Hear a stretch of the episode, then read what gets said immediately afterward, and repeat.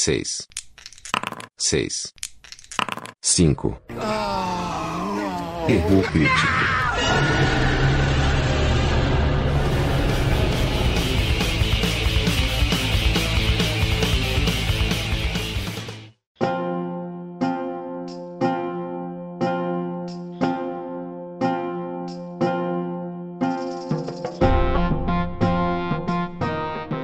Aí, Ciro, tudo bem, cara? E aí, senhor Adilson, há quantos anos? Olha quantos anos. Poderíamos estar roubando? Poderíamos. Poderíamos estar matando? Poderíamos. Mas estamos aqui gravando um podcast só, vocês. Tá vendo como a gente é bonzinho? Aí, é muito amor. Como deu pra perceber, o Joãozinho não tá aqui hoje, né? Não, cara, o João é um cara que. Ele é muito culpado, ele tá quase se igualando a mim nos balão.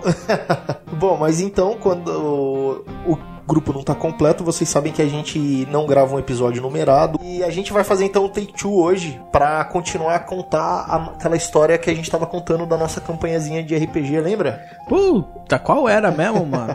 Ah, Aquela velho. nossa campanhazinha de D&D. Ah, não foi aquela de Star Wars que o R2D2 falou arranca a gente? Não, não foi. daí essa? foi do Deep. Ah, foi outra puta, coisa. verdade. E o Take Two, só pra lembrar, é aquele episódio onde a gente fala aí coisas curtas, né? São episódios mais curtos.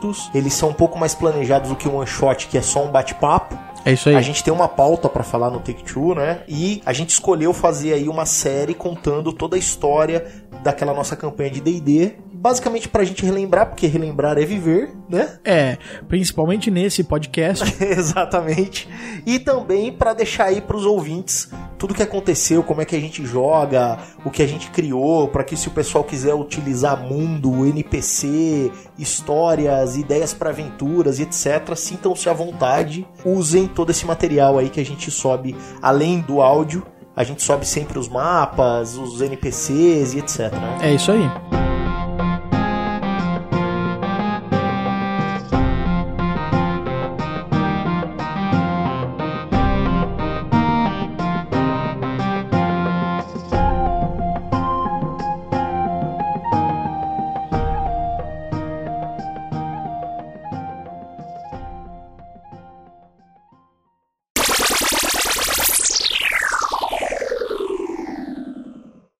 Hoje a gente vai continuar contando a nossa historinha lá, a história do nosso grupo de aventureiros. E quando o grupo descobriu a existência de um filho bastardo do rei, basicamente foi aí que a campanha realmente tomou forma, né? A gente É. parou de gastar tempo correndo atrás do rabo e tal. É, na, na verdade era o seguinte, né? A aventura ela tinha um, um mote que era uma milícia, e ela tinha esse- nesse mote entrar nessa milícia e ajudar a fazer uma diferença.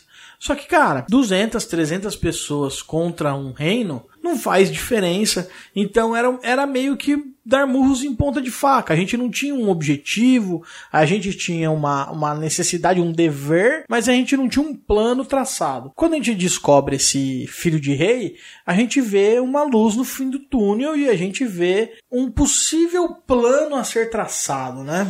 Exatamente.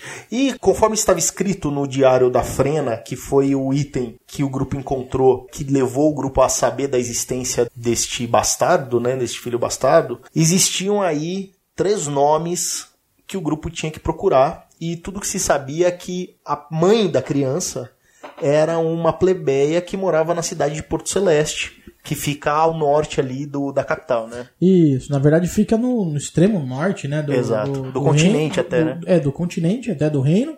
E é o, a cidade portuária mais importante do reino. Exatamente. Então o grupo fez o quê? Juntou ali os trapos, pegou todo o dinheiro que tinha, comprou mantimento, comprou arma, comprou comida, comprou pergaminho, magia, comprou poção de cura e etc. Cara, a gente não era um grupo de aventureiros. Nesse É. momento a gente era, na verdade, um grupo de mercadores. É, Tanto- ca- cacheiro viajante, né? Caixeiro viajante de tantos itens.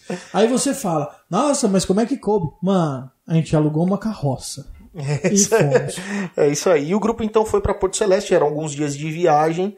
E como o Ciro disse, Porto Celeste é a, a cidade portuária mais importante ali do reino. Chegando lá, eles descobriram que essa cidade é dividida basicamente em dois, em dois andares, né? Quem chega da estrada chega no andar superior, que é longe ainda da praia, e depois você tem uma grande escadaria que divide a cidade no meio, e abaixo, no final dessa escadaria, você tem a parte portuária da cidade, onde ficam ali os navios, onde fica o pessoal que trabalha no, com, com navios ou no porto e etc. É, na verdade a cidade é uma cidade que ela tem um, des, um desnível é, geológico. A cidade ela foi construída provavelmente começando do porto e subindo, porém é diferente de uma ideia comum de uma cidade medieval onde o começo da cidade é a parte mais nobre, o centro, e a periferia vai ficando mais pobre e zoada, por ser uma cidade portuária. E o porto ter um, um cheiro mais forte de peixe, ter, ter mais problemas, ter marinheiros, ter violência, a cidade ela foi ficando periférica na região do porto e conforme você sobe as escadas, quanto mais longe do porto, mais rica vai ficando a cidade, porque você consegue se afastar da podridão, se afastar da, do, do, do mais pobre, ficando cada vez mais próximo da riqueza ali. É, e até mais seguro, né? É, assim, a cidade se é você, até mais segura. É, dizem ali em Porto Celeste que se você quiser ter problemas, você anda ali à noite na, pela, pela parte baixa da cidade. Se você não quiser ter problemas, onde tem mais guardas e etc., é na parte de cima, acima das escadarias, onde ficam os, o pessoal que não está diretamente relacionado aos negócios ali do porto. O grupo então ele procura ali uma taverna que fica perto da praia, né, na parte baixa da cidade, porque o grupo precisava saber sobre uma elfa negra. Isso você não vai perguntar na praça principal da cidade, né? Ninguém vai saber sobre uma elfa negra ali. Na verdade, a gente foi umas duas vezes na prefeitura depois de ter que fugir do, do, do, da cadeia por estar procurando se associar com elfos negros. A gente resolveu ir procurar. Não, eu tô brincando, gente. A gente foi direto, a gente imaginou que, que se a gente tivesse alguma informação sobre uma elfa negra, ou a gente acharia aonde rola a fofoca de verdade, né? Onde é, rola o, o buchicho, onde tem a, os problemas. Exato. E aí o grupo encontrou uma taverna chamada um Ancoradouro, uma taverna relativamente aconchegante mesmo para parte baixa da cidade, se estabeleceu ali, sabia que ia ficar alguns dias na cidade, e a partir dessa taverna o grupo começou a fazer investigações e andar pelas ruas ali, procurando coisas e procurando informações, até que se chegou a um gnomo chamado Igor, que era o dono de uma loja de itens mágicos ali. O grupo ali tentou pela primeira vez fazer esse approach e saber ali, bom, o cara vende item mágico, o cara é um comerciante, deve lidar com aventureiro e tudo mais, mas o gnomo também não conhecia nada, e o grupo ficou ali alguns dias dias até que o grupo resolveu começar a gastar dinheiro para descobrir as informações e começou a pagar para bardo cantar coisas, né? Como vocês sabem aí em D&D o bardo tem um poderzinho, né? Que é basicamente o bardo sabe de tudo, né? É, o conhecimento de bardo, né? Então assim, num mundo de fantasia medieval, todos os grandes eventos, alguma música foi composta a respeito disso. E um bom bardo tem um repertório muito grande de músicas e muitas vezes nem o mesmo bardo sabe sobre o que aquilo que ele canta realmente significa. Mas existe uma mensagem por trás, existe uma lição de moral, existe alguma coisa num conhecimento de bardo que faz com que dê um estalo, um caminho para onde começar a pesquisar. Exato. E foi com essa informação que o grupo começou a desvendar esse mistério dessa elfa negra que tinha vindo a pedido do Benion, que era um mago do castelo, até Porto Celeste atrás do bastardo do rei. E o grupo ouve dos bardos, né, que cantam ali, que existiu realmente uma elfa algum tempo atrás na cidade, que ela rodava a cidade atrás de um tesouro valioso. Porém, quando ela resolveu encontrar isso, né, ou se ela encontrou ou não, mas uma coisa é fato. Ao final da missão dessa elfa das sombras na cidade, ela conseguiu um feito maior ainda do que ter encontrado esse tesouro que ela estava procurando, que foi apagar da cidade todas as informações que se tinham sobre ela e sobre o próprio tesouro. E desde então nunca mais se ouviu falar dessa barda, dessa elfa, nunca se ouviu falar do filho do rei, nunca se ouviu falar de nada. E é por isso então que o grupo entende que, por mais que eles tenham gastado alguns dias ali na cidade, nunca ninguém tinha ouvido falar dessa elfa, nunca ninguém tinha ouvido falar do filho do rei, nunca ninguém tinha ouvido falar nada, porque aparentemente tinha rolado um feitiço ali que a Drow tinha, tinha conseguido pra apagar a história ali, né? Isso daí mostra como o mestre é gente boa e gosta de facilitar a vida dos jogadores, né? Tipo, achem pistas num lugar que ninguém sabe. Mas beleza, tá tudo certo. Tá tudo certo. Afinal de contas, aquela série de uns teria que ter sido justificada de alguma forma. Bom, o que acontece? O Lucius, que era o personagem do Luiz, que era o clérigo, né, de St. Kubert, ele também tá fazendo ali o trabalho dele. Todo mundo ali gastam-se semanas na cidade. E a única informação que vocês conseguem é através do Lucius que existe uma mulher louca na cidade que jurava que ela teve um filho um dia. E que esse filho sumiu. Obviamente, como existia um feitiço ali na cidade que a tal da Drow tinha conseguido executar e ninguém lembra dessas coisas, por algum motivo, talvez essa mulher ficou fora dessa caixinha. Ou então, pelo fato de ser- dela ser a mãe da criança que teoricamente desapareceu, né? O sentimento de mãe seja tão forte que nem mesmo a magia conseguiu apagar todos os rastros. Só que ela não conseguia lembrar certinho quem era o Não. filho, ela não conseguia, ela só sabia que ela teve um filho e a cidade toda sabia que ela não tinha tido. Então eles acreditavam que ela era uma louca. Exato. E por ela ser louca, né, e ninguém acreditar nisso, ela resolveu se isolar da cidade. Então ela pegou um barquinho e foi viver numa ilha próxima a Porto Celeste, de maneira totalmente isolada, assim. Ela se tornou uma ermitã ali da região. Exato, E- exato. E, o grupo descobre ali qual ilha é, aluga uma embarcação e vai até a ilha atrás dessa louca. A ideia original do grupo era arrumar só um barquinho e ir. Mas assim, habilidades de navegação não estavam em alta nesse momento, né? Não era tipo cortar, é, ter uma barbearia, onde todo mundo hoje em dia tem, e todo mundo sabe cortar cabelo. Então, assim, foi difícil, a gente teve que alugar um barquinho mesmo. E aí o que acontece? O grupo chega até essa ilha, quando ele chega nessa ilha, acabam salvando essa louca, porque ela estava sendo atacada por piratas ali. Isso. O grupo salva a vida dela e começa ali bater um papo com ela e tentar entender quem é esse filho que ela disse que ela teve, etc. O grupo conta a história. Olha, a gente sabe que o rei passou por aqui alguns anos atrás, que ele fez um filho, tal, tal, tal, tal, tal, tal. E a gente sabe que houve aparentemente uma magia que apagou isso de todo mundo da cidade. E aí, é você, é seu filho? Como é que é? Ela, obviamente, reluta muito em dar informação sobre isso, mas o grupo acaba passando a ideia que é o seguinte: olha, se esse seu filho é filho do rei, se isso é verdade, é bom você contar pra gente. Porque das- da mesma maneira que a gente sabe, mais alguém pode saber. E pode ser que quem. nós queremos ajudar o teu filho. E pode ser que quem venha atrás da gente não tenha intenções tão boas, né, como o moleque. Basicamente, é aquele resumo assim, ó. Somos os mocinhos. Não espere os vilões vir atrás, né? E assim, a gente tinha salvo ela, a gente tinha feito um monte de coisa, tipo, dado comida pra ela, a gente, tipo, ela tava numa situação miserável. Então, assim, acabou que em algum, em pouco tempo, a gente conseguiu ganhar um pouco da simpatia e da confiança dela. E ela acabou revelando pra gente algumas coisas bastante importantes, né? Que confirmavam no- a nossa história. Que ela realmente tinha tido um filho, que esse filho realmente era do rei. Na verdade, eu nem lembro se ela lembrava disso Ela lembrava. certinho. Ela lembrava ou que. se parte da nossa, da nossa É, história foi verdade- relembrando a É, cabeça na verdade, dela. assim, ela sabia que ela tinha um filho. Ela não sabia necessariamente que esse moleque era o filho do rei ou que esse moleque era tão importante. E imagina que no final das contas ela tava meio louca, porque você imagina o quanto deve ser difícil. É uma cidade medieval, né? Onde ela era simplesmente uma plebeia ali, mas tinha vizinhos, tinham conhecidos e tal.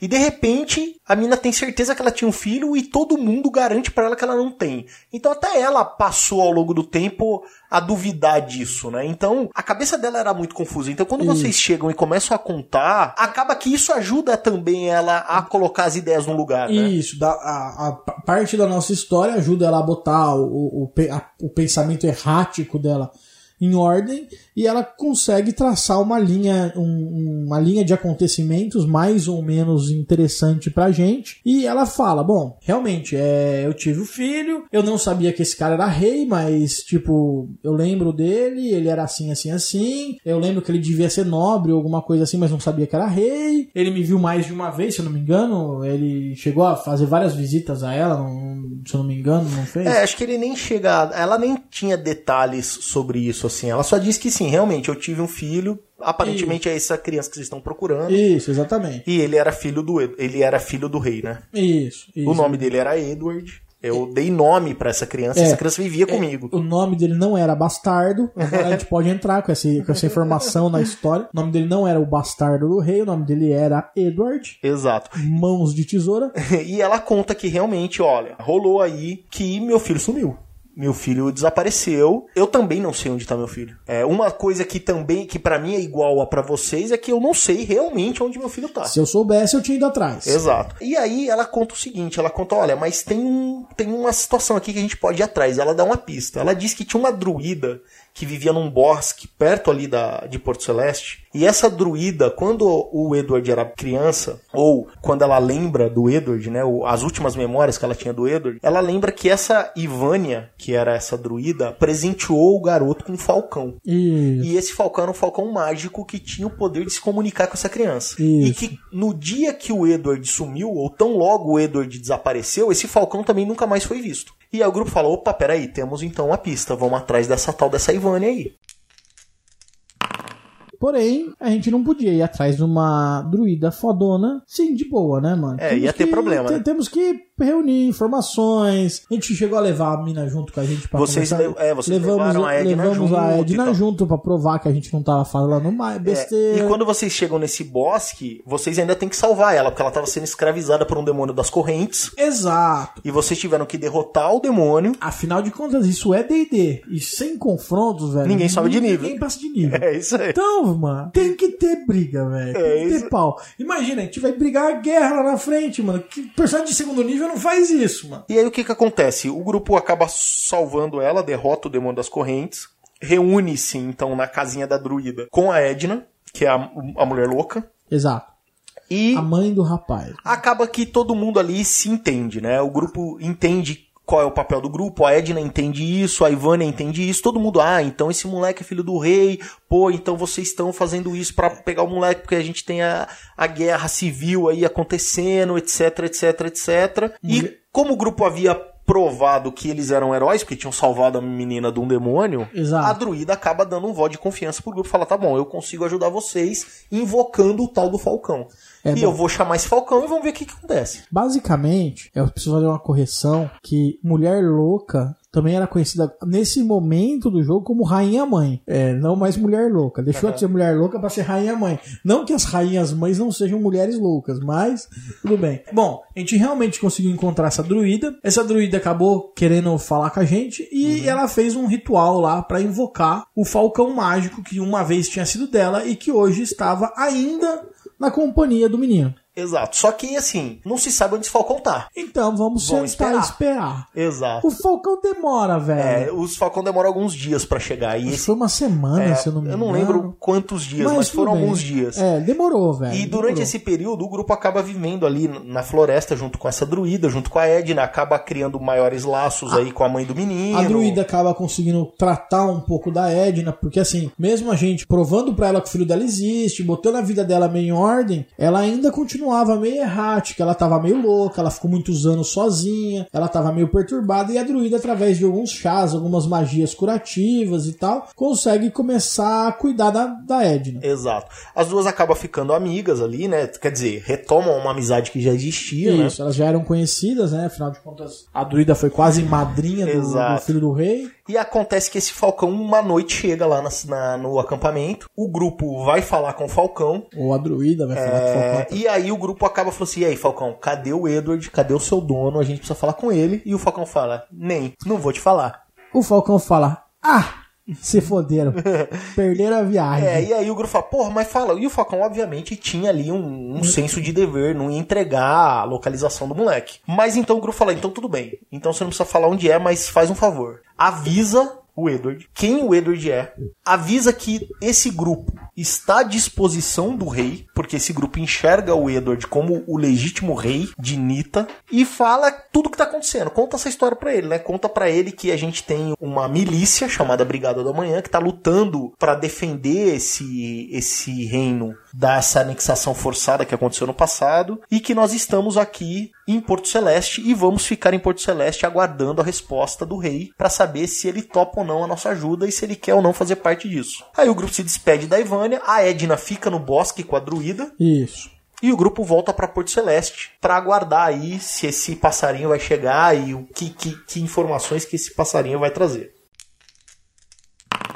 E aí acontece o quê? Acontece que o grupo volta pro Ancoradouro, que é aquela A taverna que não ali. tem, não tem pulgas e ladrões na parte de baixo. Exato. A única da cidade. e o, o grupo encontra um novo Integrante. integrante, que é alguém. A gente tem um amigo nosso que joga de vez em quando com a gente, até participou já do nosso podcast aqui, que é o Isso. Gustavo Vícola. Ele fez o junto com a gente o episódio do, De, Volta, para o Futuro. Exatamente, quem tiver interesse dá uma olhadinha lá. E o Vícola, a partir desse momento, resolveu jogar a campanha com a gente. E ele fez um guerreiro chamado Statan, que era um guerreiro super forte lá, padrãozão hack slash, né? Uma espada de duas mãos, muito dano e muita vida. Exato, basicamente um personagem de Diablo. É tipo isso. Bom, e aí acontece que o, o Statham que estava nessa, nessa estalagem, quando o grupo chega de volta, o Statham estava ali procurando companheiros para fazer uma aventura. Foi quando o grupo acaba se, se encontrando e, e fazendo amizade com esse Statham. Como a gente já falou em vários dos nossos episódios, o nosso grupo tenta sempre facilitar a entrada de novos jogadores, né? E, e personagens. A gente não fica ali criando dificuldade e historinha pra ficar de mimimi, porque senão a coisa não avança, né? Cara, grupo experiente ajuda o mestre. Isso é uma dica pra quem tá ouvindo aí, quem gosta de RPG, é o seguinte: facilite a vida do seu mestre. De vez em quando é meio acochambrado, é meio forçada a barra, tipo um cara do nada aparecer e se tornar seu melhor amigo. É. De vez em quando é meio acochambrado você, tipo, ir investigar um negócio que não tem nada a ver com o seu personagem. Tipo, ah, meu personagem é um dono de empresa, o que, que ele faria investigando um assassinato? Nada, ele nunca iria. Mas meu, ajuda o mestre, mano, senão não tem jogo. E assim, outra, se você sabe que a porra da aventura vai ser uma investigação de crime, você fez a merda de um dono de empresa, por quê? é tipo isso. então assim, mano, ajuda, velho. Já que você fez o dono da empresa, vai ajudar na investigação, É tá isso ligado? aí. Então, assim, a gente tenta, a gente tenta fazer isso pra não ficar perdendo tempo, né? E ainda mais que pensa que é uma campanha que a gente havia gastado várias e várias sessões sem a coisa ter avançado muito. Quando a coisa começa a avançar como planejado, ah, vai entrar um novo jogador, um novo personagem. Se, pô, se todo mundo dificultasse a entrada desse cara, ia É, voltar. é duas sessão de arrasto. É, e arrastar pra trás de novo. Então o grupo, obviamente, facilita ali essa integração com esse novo membro. E esse Statham conta pro grupo que é o seguinte: olha, eu tô numa missão e eu tô procurando um artefato chamado Coração de Eberhorn. É um artefato que tem o poder de, re- de responder perguntas, mas todas essas perguntas precisam ser perguntas pessoais. Porque eu tenho algumas coisas aqui minhas, eu tenho algumas dúvidas minhas, eu tenho alguns problemas meus aqui e eu preciso responder algumas perguntas e eu preciso desse artefato. Vocês topam ir comigo atrás desse artefato? A única coisa que eu sei é que ele tá lá nas Montanhas Prateadas, que é uma cadeia de montanhas que fica a leste de Porto Celeste, né? É, nesse momento a gente olhou pra cara dele e falou: Cara, eu ainda acho que terapia funciona mais, mas você quer ir atrás de um item mágico que responde perguntas pessoais? Beleza. Mas Freud, velho, resolvia seu problema.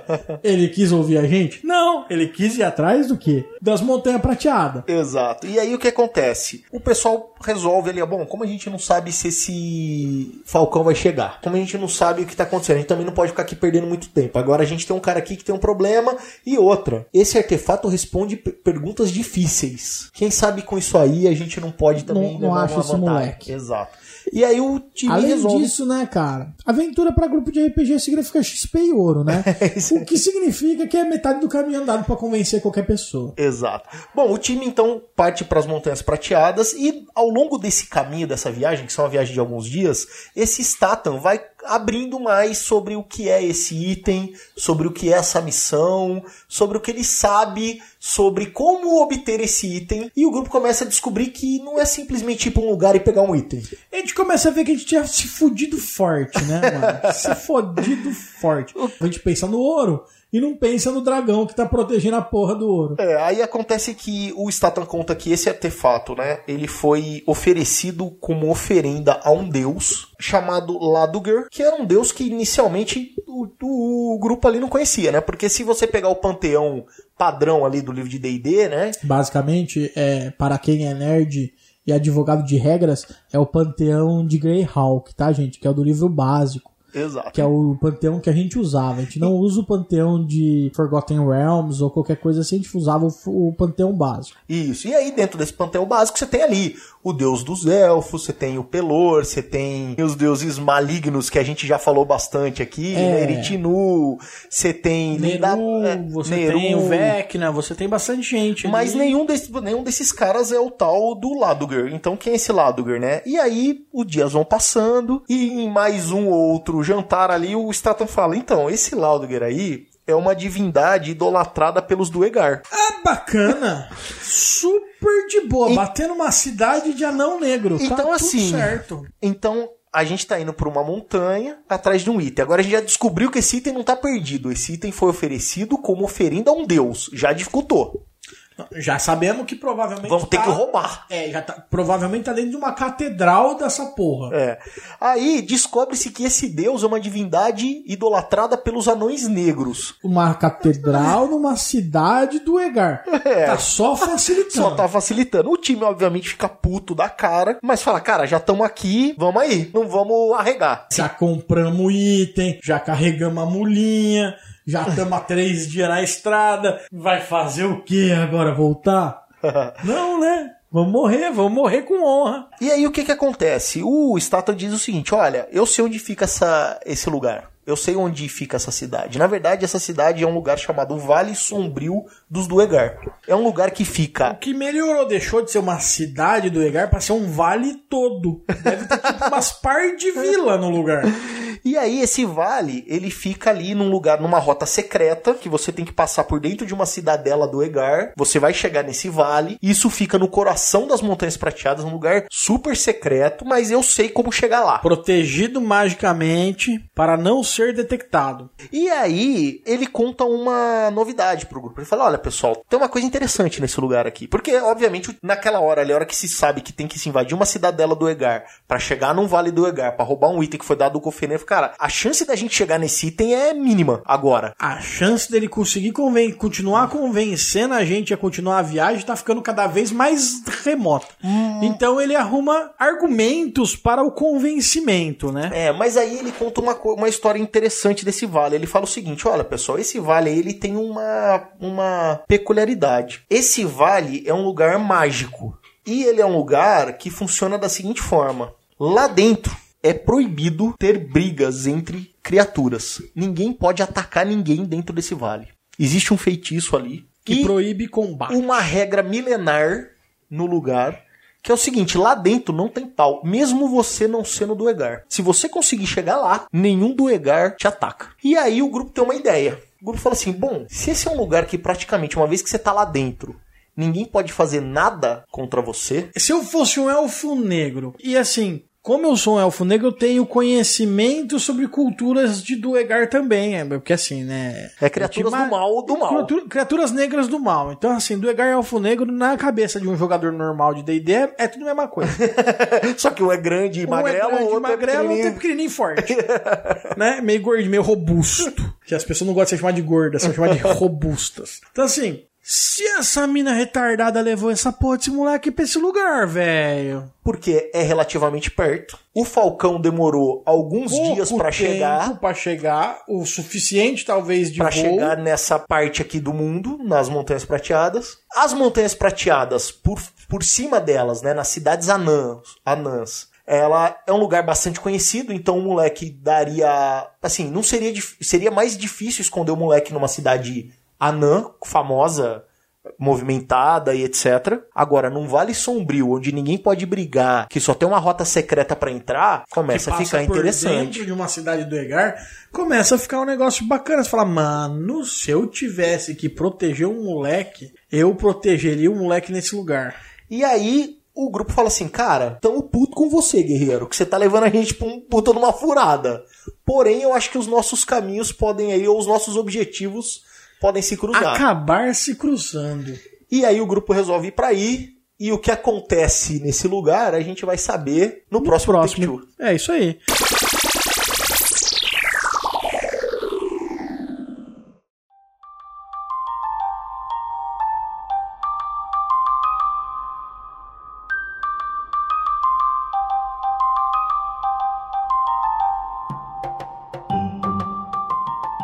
Bom, eu tenho algumas considerações pra fazer, que é, nesse momento o Oliver ainda está vivo, Sim. tá? No próximo Take Two ele vai estar vivo? Provavelmente no começo. Vai terminar vivo? Depende da duração do, do, do Take Two. Bom, pessoal, então no próximo episódio a gente vai saber o que aconteceu com o grupo. Vamos lembrar então que nesse momento o grupo ele é composto pelo Lucius, que é um, Um louco, um louco de São Kubert, um clérigo piradão. Ele é totalmente fanático. Imagina o Bin Laden, é a versão Bin Laden de um clérigo de St. Kubert. Ele tem. O grupo também tem um Halfling ladrão, que é o Milo. É, que também tá em vias de casamento e... E também nessa época já tava faltando pra sessão pra caramba. Então, assim, É, a é- chance de ter um ladrão nesse, nessa próxima aventura era mínima. Exato, que ele praticamente já não jogava, então ele era muito mais um NPC do que um PC. É aquele personagem que ele só aparece pra destravar aquela porta trancada, sabe? Não toma muita atitude. Nós tínhamos o, o personagem do Ciro, que era o. O grande herói do jogo, o Oliver, O Oliver, que era o monge. monge, Nós tínhamos monge ranger, o Iverius, que era o elfo do João, que era um mago. que provavelmente falece nesse próximo jogo também, porque eu não lembro do ser muito dura, durar muito tempo. Depois disso, né? Não, não, ele, ele leu o livro, leu o livro, não lembro mais do Ivérios no jogo. Bom, e a gente tinha um novo membro do grupo, que era o Statan, que era um guerreirão que tava aí com Que o grupo fica ali. praticamente até o final. O Statan, ele realmente fica quase até o final. É, no próximo Take Two aí a gente vai saber o que aconteceu com esse grupo, se eles chegaram no Vale do Se tava lá, se o moleque tava lá, se esse era o caminho, se esse coração aí dava pra levar, quem era esse Laudiger aí, se É. esse deus aí era só uma ideia ou se ele, sei lá, É, era um- deuses em D&D não costumam ser só uma ideia, já que eles fornecem magia pras se pessoas, ele era mas tudo tipo bem. um grande dragão negro que acaba correndo atrás do grupo Pode- vale. Pode- Não sei, Talvez, talvez. Isso pode ser um spoiler? Pode.